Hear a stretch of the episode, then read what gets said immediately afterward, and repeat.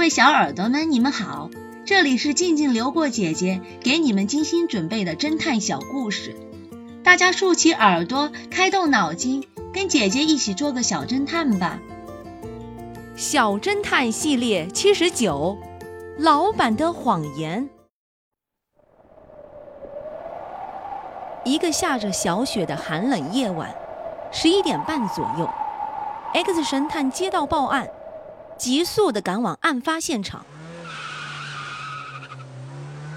现场是位于繁华街上一条背胡同里的一家拉面馆，挂着印有面馆字号的半截布帘的大门玻璃上，罩着一层雾气，室内热气腾腾，从外面无法看见室内的情景。拉开玻璃房门，X 神探一个箭步闯进屋里。他那冻僵的脸被迎面扑来的热气呛得一时喘不过气来，落在肩头的雪花马上就融化了。在靠近里面角落的一张桌子上，一个流氓打扮的男子，头扎在盛面条的大碗里，太阳穴上中了枪，死在那里。面馆老板献媚地陪着笑脸上前搭话说：“先生。”深更半夜的，真让您受累了。X 神探马上就想起来了，这是以前被警察局长抓过、坐过大牢的那个家伙。X 神探说道：“啊，原来是你啊！现在改邪归正了吧？”“是的，总算。”老板回答道。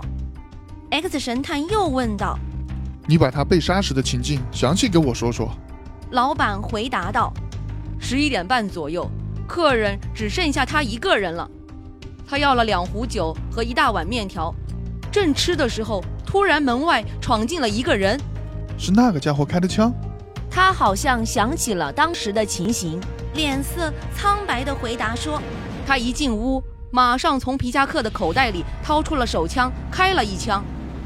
我当时正在操作间里洗碗，哎呀哎呀，真是个神枪手啊！他肯定是个职业杀手。”开完枪后，他马上就逃掉了。我被突如其来的事件给吓住了。X 神探问道：“当时店里还有其他人吗？难道只有你一个人在现场？”老板回答道：“是的。”那个人的长相如何？这个可不太清楚。高个子，戴着一副浅色的墨镜，鼻子下面蒙着围巾。X 神探若有所思地紧紧盯着老板的脸。如果这样的话，你又要去坐牢了。你要是想说谎，就应该变得更高明一些。X 神探如此不容置疑的口气，使面馆老板浑身一哆嗦。小侦探们，你们推理出真相了吗？把你们的想法留在评论区，与其他的小朋友一起来讨论吧。姐姐会在下一集末尾告诉你们真相哦。记得订阅小侦探，这样就不会迷路了。半个苹果，这个故事的真相是：苹果削了皮，放盐水里浸过之后，不容易变色，所以案发时间应该再往前推一推。